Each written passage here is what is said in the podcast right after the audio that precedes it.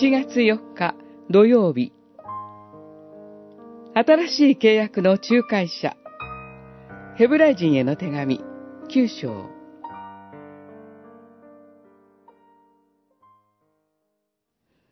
なぜならキリストは誠のものの写しに過ぎない人間の手で作られた聖女にではなく、天そのものに入り、今や私たちのために神の見前に現れてくださったからです。世の終わりにただ一度、ご自身を生贄として捧げて罪を取り去るために現れてくださいました。九章、二十四節、二十六節。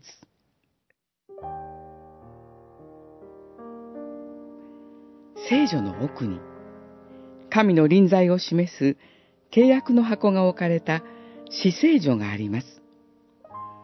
そこに入ることは、大祭司さえ年に一度、贖いの日にしか許されません。こうして、聖女と死聖女を隔てる垂れ幕は、人が神に近づく道が開かれていないことを表していました。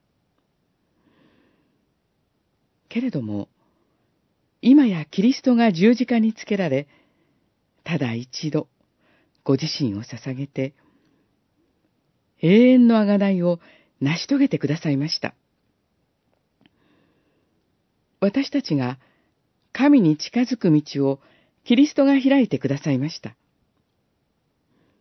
それゆえ、キリストが十字架につけられ、死なれたとき、神殿の垂れ幕が上から下まで真っ二つに裂けたのです。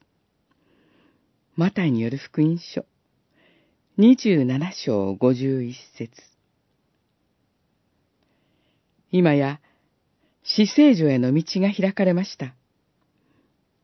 それだけでなく、聖女、死聖女は、写しに過ぎないと言われます。